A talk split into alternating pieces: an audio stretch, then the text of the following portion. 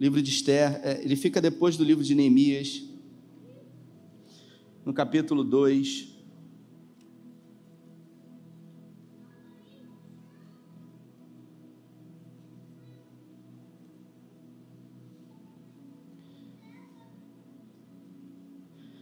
No versículo 19 em diante. Diz assim a minha tradução: quando as viagens foram reunidas novamente, Mardoqueu estava sentado à porta do palácio. Até então, Esther não havia revelado nada sobre sua origem ou seu povo, conforme Mardoqueu havia instruído. Ela continuava acatando o que Mardoqueu dizia, como na infância quando foi criada por ele. Você pode repetir comigo essa frase? Ela continuava acatando, mas você pode forte. Você pode com convicção, que eu acho que você comeu churrasco hoje, aquela coisa de família, viu o cunhado que há muito tempo não via, sorrisinho amarelo, tem que ficar bem, porque é dia dos pais, você é crente, eu também. Acontece isso, né, pastor Juan? E aí você fala, se Jesus mandou perdoar, aí você está aqui na igreja agora, vamos embora, vamos com tudo, vamos estar tá aqui de verdade. Então, bem forte. Ela continuava acatando o que Mardoqueu dizia, como na sua infância, quando foi criada por ele. Eu vou ler agora o capítulo 3. Algum tempo depois, o rei Xerxes promoveu Amã, filho de Amidata, descendente de Agag, ao posto mais alto do governo. Todos os oficiais do rei que transitavam pela porta do palácio saudavam Naamã, curvando-se e ajoelhando-se, conforme determinação do rei, exceto Mardoqueu. Mardoqueu não se curvava nem se ajoelhava. Então, os oficiais do rei, reunidos na porta do palácio, perguntaram a Mardoqueu: por que você não acata a determinação do rei? Todos os dias ele era questionado, mas não dava a mínima atenção a eles. Até que alguém foi contar a Amã. Sempre tem um fofoqueiro, né, gente? Para ver se alguém tomava alguma providência. Mardoqueu já tinha dito que era judeu. Quando Amã viu que Mardoqueu não se curvava nem se ajoelhava diante dele, ficou indignado sabendo que ele era judeu, Amã não se contentou em descarregar a sua fúria contra um único judeu e ficou pensando em um jeito de eliminar não só Mardoqueu, mas todos os judeus de todo o império persa. Feche os seus olhos se você pode. Pai, essa é a tua palavra e nessa noite em graça pedimos que o Senhor fale conosco, que o Senhor ministre aos nossos corações, nesse dia nominado Dia dos Pais que possamos receber do Senhor uma revelação, uma reflexão sobre um grande exemplo de paternidade na Bíblia. Essa é a nossa oração, agradecidos em nome de Jesus. A história da Bíblia é, é uma história de paternidade, é, é a história de um Deus que decidiu ser pai, um Deus que decidiu amar a mim e a você. A gente conhece a Bíblia e a gente sabe que nem todo mundo é filho de Deus. A gente acha que todos são filhos de Deus, mas a verdade é que nem todo mundo é filho de Deus. No Evangelho de João, no capítulo 1, no versículo 12, relata essa verdade, dizendo que as pessoas que nascem, elas são criaturas, mas somente aqueles que recebem a Jesus são nomina, nominalmente conhecidos ou chamados como filhos de Deus está escrito: Jesus veio para os judeus, mas os judeus não o receberam. Mas a todos quanto o receberam, foi dado a esses o poder, o direito de serem chamados filhos de Deus. Quantos são os filhos de Deus aqui? Glória a Deus por isso. Isso quer dizer que, quando nascemos, somos criatura. Quando recebemos a Jesus, passamos da condição de criatura para filhos de Deus. Então a história da Bíblia é uma história de um Deus que decidiu ser pai. E aqui especificamente, nós estamos aqui num tempo onde Xerxes, ele era o rei, e ele reinou 127 províncias, da Índia até a Etiópia.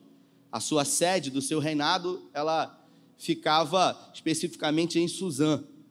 E lá havia o seu complexo real. Havia lá um judeu, um homem, chamado Mardoqueu, e ele era um homem de Deus, um judeu, que havia adotado uma menina, ainda muito nova. Eu fiz questão que você lesse comigo a parte quando diz: ela continuava acatando o que Mardoqueu dizia, como na infância, quando foi criada por ele. Radassa ou Esther era uma jovem que, muito nova, acabou se tornando órfã. E Mardoqueu, que era um parente próximo a ela, resolveu adotar Radassa ou Esther como sua filha. Ele decidiu dar a ela o nome dele. Ele decidiu exercer para ela aquilo que a vida havia tirado dela. Eu queria que você imaginasse comigo os desafios que Mardoqueu enfrentou para criar uma menina, segundo uma cultura judaica, não nos dias de hoje, mas naquela época. Se hoje um pai criar uma filha sozinho já é difícil, você imagina naquela época. Mas isso não foi impedimento para Mardoqueu, ele decidiu amar Radassa, ele decidiu dar para ela dignidade, ele decidiu ser a expressão do amor de Deus, a personificação do amor de Deus na paternidade que ele exerceu para ela ali, durante a sua infância. Eu sempre costumo dizer nas minhas mensagens que Deus, por pior que possa ser a sua situação, por pior que possa ter acontecido na sua história, por mais difícil que tenha sido a sua vida, Deus nos momentos mais difíceis, sempre colocou alguém. Porque Deus sempre coloca alguém, Angélica.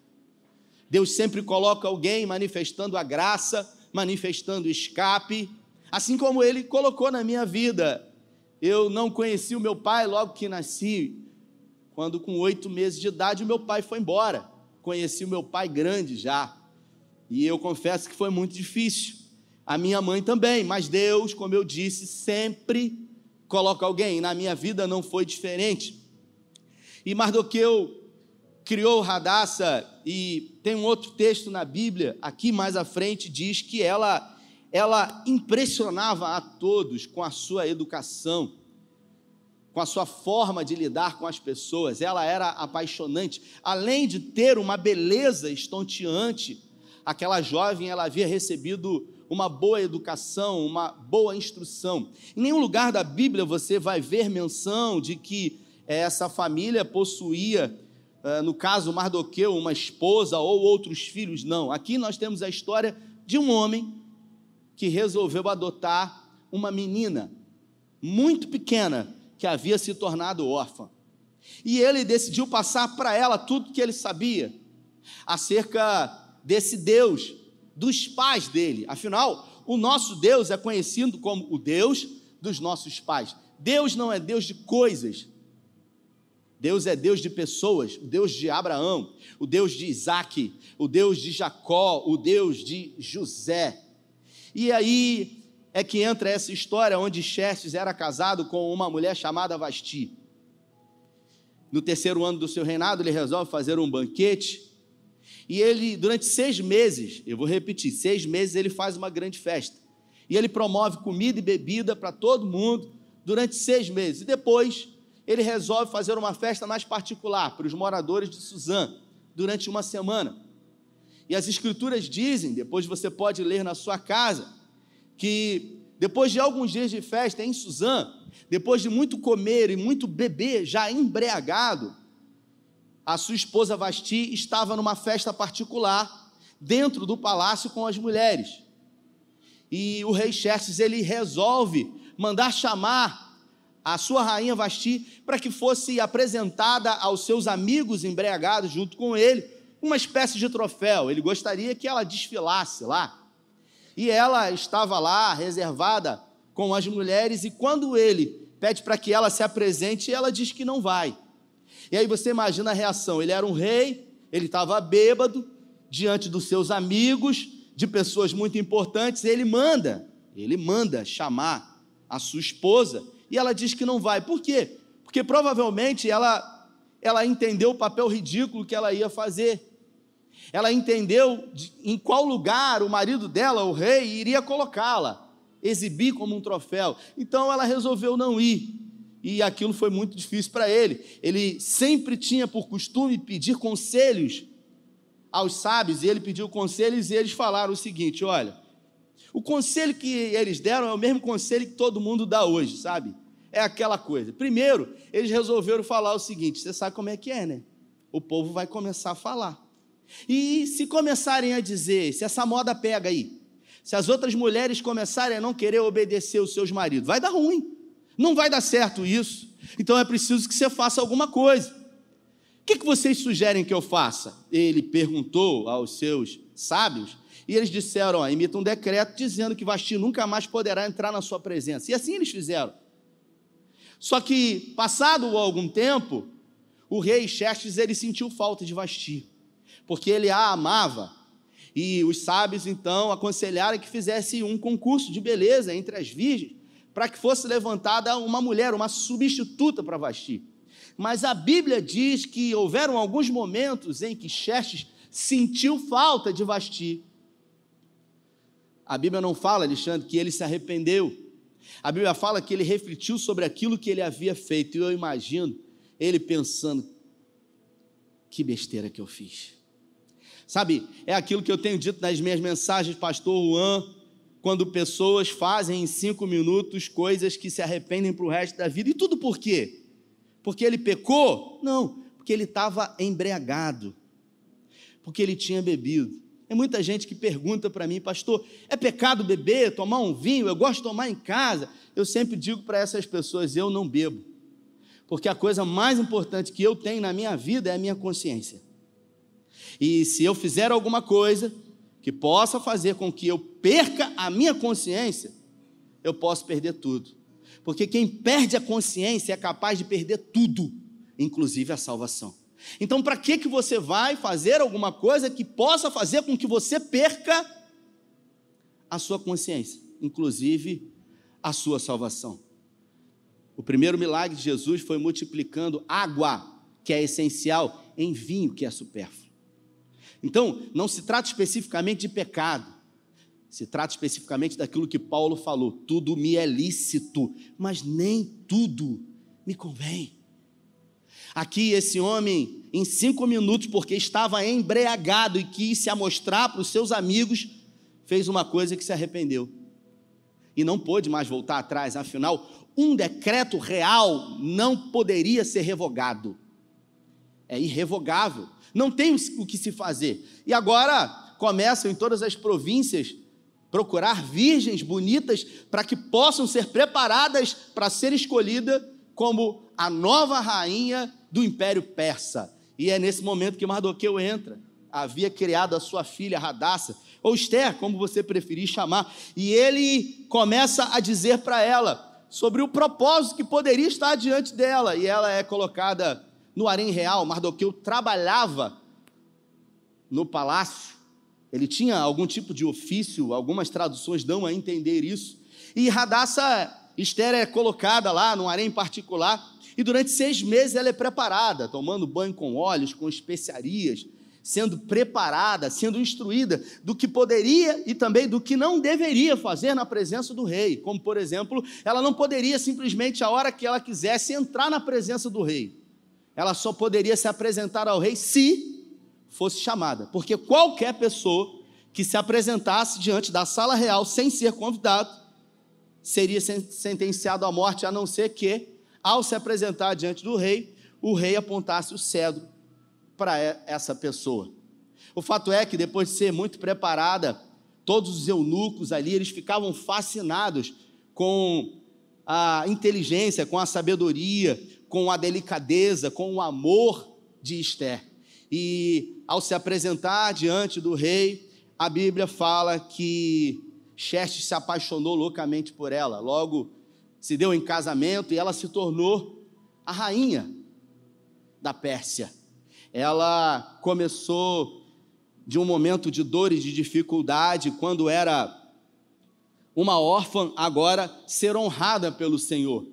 É curioso porque essa semana eu sempre ouço isso, mas frequentemente pessoas de uma forma mais incisiva, incisiva dizem para mim: Poxa, eu estou com medo de coisas que podem ou não acontecer na minha vida, mas a verdade é que a gente só acontece quando tem que acontecer. Ninguém morre de véspera, é, a soberania de Deus está acima de tudo. Mardoqueu, ele confiava muito na soberania de Deus, mas ele também entendia que Deus, assim como eu tenho dito, sempre trabalha em parceria. Já estava lendo isso no livro, que dizia que um pastor, conversando com um homem, que disse o seguinte: Eu posso, no horário de rush, atravessar a principal avenida da minha cidade, de olhos fechados e ainda assim não morrer, se não for a minha hora. O pastor disse para ele: se você fizer isso, talvez tenha chegado a sua hora. E isso faz muito sentido, porque a gente vive falando sobre a hora, mas a verdade é que às vezes nós somos responsáveis. Eu vou dar um outro exemplo. Ninguém morre de véspera, todo mundo diz, a não ser aquele bichinho que a gente come o Natal. Mas se eu vivo uma vida desregrada, comendo gordura, eu, eu separei aquela gordurazinha da picanha, né? Eu, fiz, eu não fiz igual o Zé Corubu. Quantos aqui conhecem aquele desenho do pica-pau Zé Corubu? Quando ele fazia divisão, ele dizia: dois para mim, um para você. Três para mim, um para você. Então eu não fiz isso na gordura. Eu simplesmente peguei a gordura. Tem gente, uns amigos que quando vão comer a gordurinha falam: não, eu como uma e dispenso a outra. Eu como uma e dispenso a outra. Não, não, eu, eu eliminei todas. Eu falei: isso aqui vai fazer com que a minha hora chegue mais rápido. É isso. Ninguém morre fora da hora, mas talvez a gente é que faça com que a hora chegue mais rápido. E Mardoqueu entendeu que a hora de Esther havia chegado, de ser a rainha. Mas como em toda vida tudo tem um mais, tudo tem um porém, tudo tem um momento onde um vilão se levanta, toda a história, todo filme hollywoodiano, toda a história de vida minha e sua todos os lugares que foram colocados homens e mulheres de Deus, todos, em algum lugar, em alguma situação, oposições foram levantadas. Até o apóstolo Paulo, ele diz isso, 1 Coríntios 16, 9, quando ele se encontrava em Éfeso, ele queria ir para Corinto e desejava inclusive passar pela Grécia. E Paulo, então, escrevendo a carta a Corinto, ele diz: Olha, desejo muito estar com vocês outra vez, espero que em breve. Aí ele fala o seguinte: Eis que uma grande porta me foi aberta, vírgula. Repita comigo, vírgula. Sempre tem um mais. Aí ele fala assim: Mas muitos adversários se levantaram. Porque porta que Deus abre, inimigos também se levantam, Max.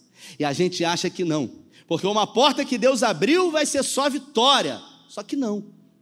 Porta que Deus abre, Tuiane, adversários inevitavelmente vão se levantar situações que eu e você vivemos na nossa vida serão situações onde teremos oposições. E aqui a Bíblia fala que o rei resolveu colocar um homem chamado Amã no cargo mais alto do governo. E como eu disse, Mardoqueu ele era crente. Ele era um judeu, e judeu ele não se prostra diante de nada que não seja Yahvé.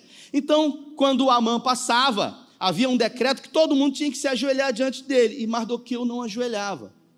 Agora eu pergunto para você, qual era o poder que Mardoqueu tinha diante do homem mais importante do, do Império Persa? Nenhum.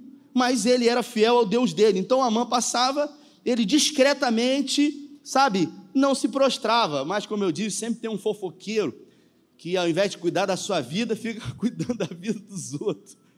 É assim. E aí começou a olhar e falou: por que você não se prostra? E ele não falava nada, ele ficava na dele né? Eu aprendi na minha vida que só para para falar da vida dos outros quem não está fazendo nada. Porque quem está fazendo alguma coisa está ocupado e não está preocupado em falar da vida dos outros. Pessoas que falam de outras pessoas é porque tem tempo para isso. E quando resolveram falar sobre Mardoqueu, é porque estavam ali jogando conversa fora. Mardoqueu passou, não se prostraram diante. Amã passou, não se prostraram diante dele e foram falar com Amã. Amã foi tomado de uma ira terrível, um sentimento de orgulho, de vaidade. Falou: vou matar esse cara. E ele decidiu não só matar Mardoqueu, mas todos os judeus. Conversou com o rei e falou: a gente podia lançar um decreto. A gente exterminar esse povo aí, hebreu aí, sabe? Eles são rebeldes. A gente coloca leis, eles não se prostram. E o rei, que não estava sabendo de nada, tirou o anel do, do dedo dele e falou o seguinte: ó, faz o que você quiser. Com aquele anel ele podia escrever qualquer carta, selar o selo real, e aquilo era lei. Xerxes não sabia de nada. Quando esse decreto sobre o extermínio de todos os judeus da face da terra, Mardoqueu ficou sabendo, rasgou as suas vestes, se vestiu de bando de saco, ficou na porta do palácio chorando e mandou recado para Esther, para que ela se posicionasse diante do rei, para que ela dissesse alguma coisa ao rei para que ela pedisse ao rei. E quando chegou para ela esse recado, ela falou: Mas o que, que eu posso fazer? Eu tenho medo, eu não tenho condições. Se eu me apresentar diante dele sem ser convidada, eu posso ser morta. E é aí que essa história fica emocionante, queridos, porque Mardoqueu resolveu ensinar para ela que os propósitos de Deus eles vão se cumprir com ou sem a nossa ajuda. Eu vou repetir: os propósitos de Deus na minha vida, na sua vida, eles vão se cumprir com ou sem a nossa ajuda. Tem um livro chamado Fortalecido no Senhor, do Bill Johnson. Cíntia, e o Bill Johnson diz que todos os dias, ao colocar os filhos para dormir, ele ensinava uma oração para os filhos dele.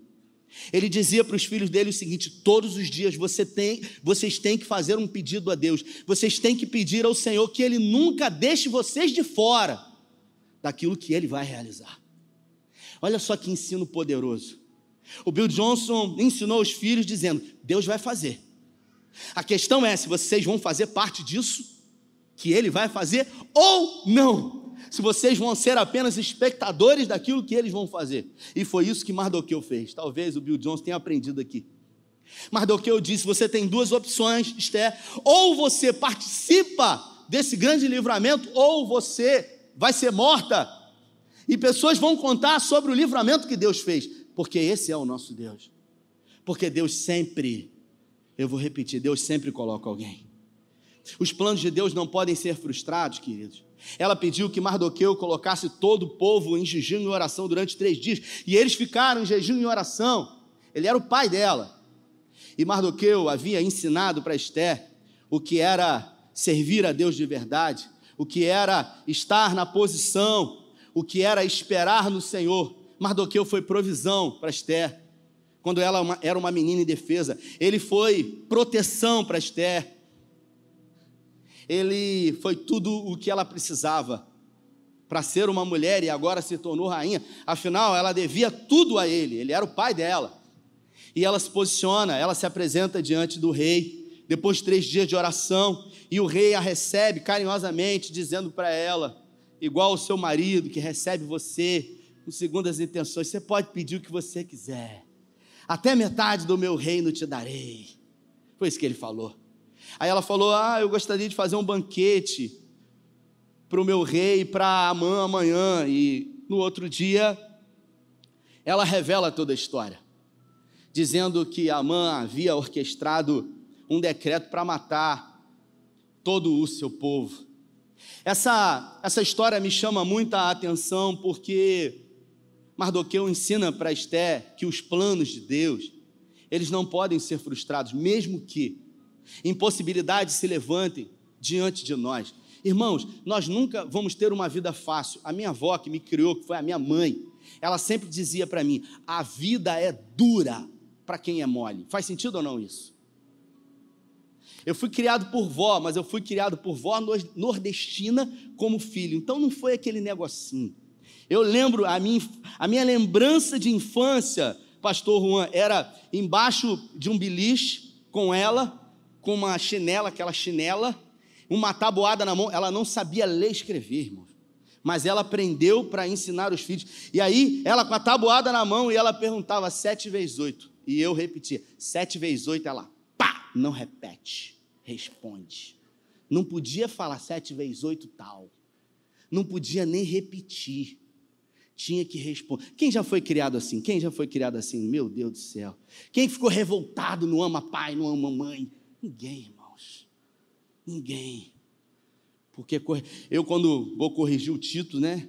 Na vara da infância e da juventude que eu tenho lá em casa, eu falo às vezes, meu irmão, vai doer mais em mim do que nele. É mesmo, eu fico assim, aquela coisa toda. Aí ele vem, aí chorando, aí olha para mim e fala assim: Papai, tá feliz ou tá triste? Meu irmão, não aguento. Eu fico escondendo a cara, porque eu quero rir, né? E aí eu fico naquela, e a gente que é pai é capaz de fazer tudo pelos nossos filhos. Absolutamente tudo. Essa semana eu li a história de um jovem de 33 anos, brasileiro, um campeão. Um campeão do UFC, pesos leves, chamado Charles Oliveira. A história desse menino me encantou, sabe, pastor Juan? Uh, porque ele foi criado numa favela, Vicente de Carvalho, em São Paulo, lá, uma comunidade onde o tráfico dominava. O seu pai, seu Francisco, sua mãe, Dona Osana, criaram ele e o irmão dele mas não tinham condições de ficar em casa porque tinham que trabalhar. O pai e a mãe saíam quatro horas da manhã todo dia. E ele ficava lá na favela, a avó e a tia davam suporte. E o pai percebeu que aquele ambiente onde eles moravam era um ambiente tomado pelo poder paralelo do tráfico. A primeira coisa que o pai fez foi procurar uma associação de moradores que tinha na comunidade e viu que tinha um projeto social lá de luta. Colocaram o Charles para fazer parte do projeto, porque ele poderia ali né, estar envolvido nas atividades físicas e com isso não ser um risco eminente de é, encarar as drogas. O pai e a mãe colocaram aquele menino para fazer aula de jiu-jitsu e o Charles ele sofria de problemas na sua visão. Ele só enxerga, só enxergava 50%, irmão. Os outros 50 ele só conseguia ver com óculos, fundos de garrafa que ele usava. E logo nos primeiros meses ele, sabe, desempenhou muita habilidade no jiu-jitsu. E o pai não mediu esforços ali para ajudá-lo. Dois anos treinando, ele já começou a participar das primeiras competições, até que um reumatismo tomou todos os seus ossos. Ele fez um tratamento durante alguns anos. O médico disse para ele: Você nunca vai mais poder fazer atividade física. Foi descoberto também um sopro logo depois no coração dele. E o médico disse para ele: Olha, agora mesmo que você não pode fazer nenhum tipo de atividade física. Você imagina uma família pobre, de uma comunidade carente. O pai trabalhava como feirante, a mãe era faxineira em escola pública. Eles saíam de madrugada para dar o sustento e a dignidade para os dois filhos que tinham. É gente pobre, mas é gente séria. É gente que servia a Deus, que serve a Deus. E o Charles ele tinha um sonho de ser um campeão e aquelas adversidades que a vida havia proporcionado para ele não foram impedimento, mesmo sendo contrariado pelos médicos, ele resolveu dar continuidade aos treinamentos, fez durante três anos um, um tratamento nos seus ossos e ele começou a ganhar alguns campeonatos regionais de jiu-jitsu. Não tinha sequer condições para poder se locomover até os lugares onde eram os campeonatos, e o pai dele disse para ele: Meu filho, papai vai dar um jeito de fazer com que você possa ir. O pai dele catou latinha à noite, de madrugada, catava papelão, fazia rifa, pedia aos amigos, e os amigos diziam para o pai dele: Olha, eu vou te ajudar, você é meu amigo, gosto de você, mas seu filho, ele é cheio de problema de saúde, ele não tem a menor condição. Vou ajudar você porque eu gosto de você, aquela coisa. E o pai dele sequer dizia isso para ele. O pai dele, a todo momento, São Francisco dizia para ele: Meu filho, eu acredito em você.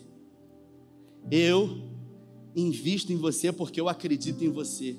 Até que, passado alguns anos, o Charles teve a oportunidade de lutar pela primeira vez. No Vale Tudo, lutou, ganhou. E no ano de 2001, agora, ele se tornou o campeão mundial de UFC. Aquilo que parecia apenas um sonho distante ou impossível se tornou uma grande realidade. Hoje começou a ganhar muito dinheiro. Ele vai lutar de novo agora em outubro e é curioso uma frase que ele disse, Juan, porque ele vai enfrentar um russo, Makachev, e eu gosto de UFC, assisto. E o Makachev disse para ele em entrevistas: Eu vou acabar com você, eu vou destruir a sua vida. As vitórias que você teve não foram, não foram vitórias reais.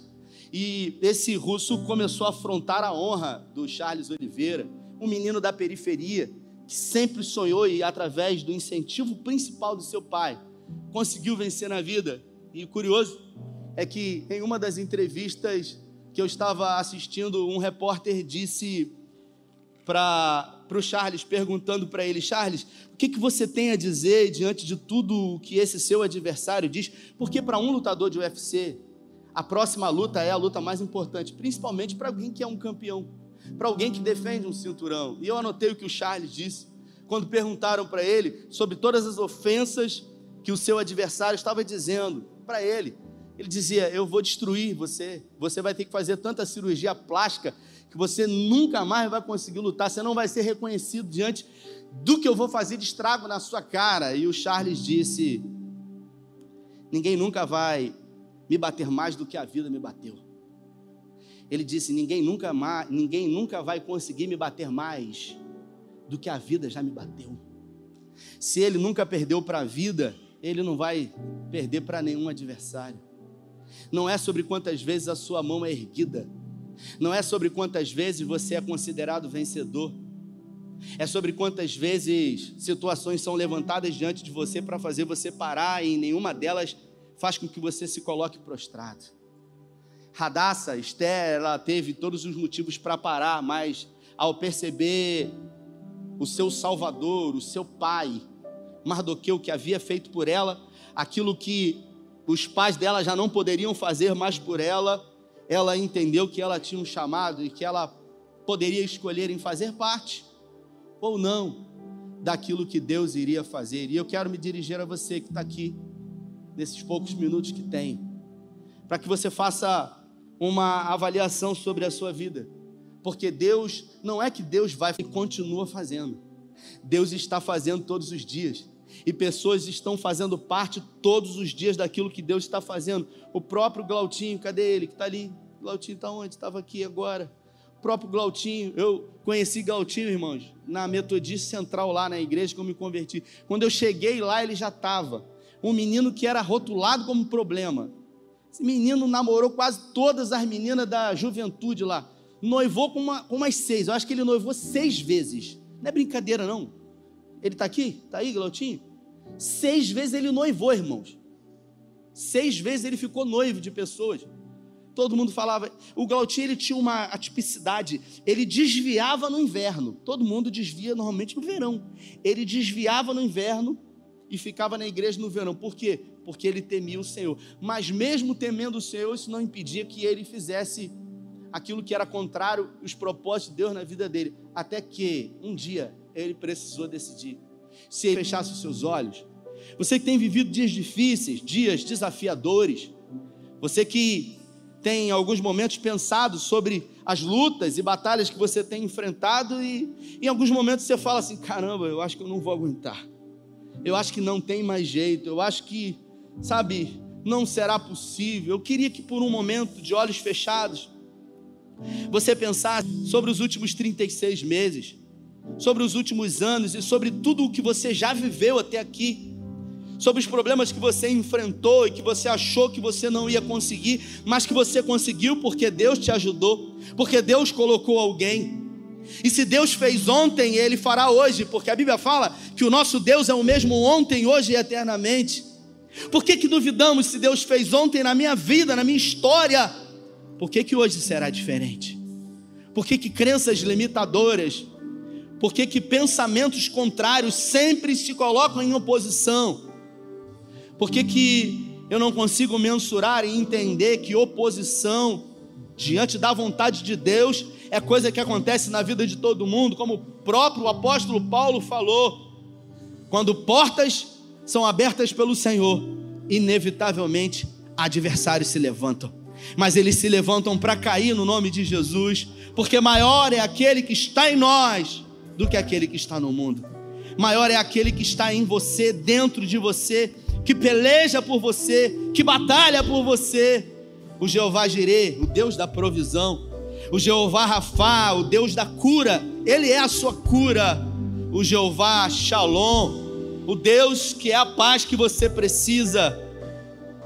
O Jeová Sabaô, aquele que peleja as suas e as minhas batalhas, aquele que guerreia por nós as nossas guerras. O Deus dos nossos pais, o Deus de Abraão, o Deus de Isaac, o Deus de Jacó, o Deus de José. Repita comigo, meu Deus. Repita bem forte, o meu Deus. Você vai dizer o seu nome, o Deus de Rafael. Um, dois e três. Diga, o Deus.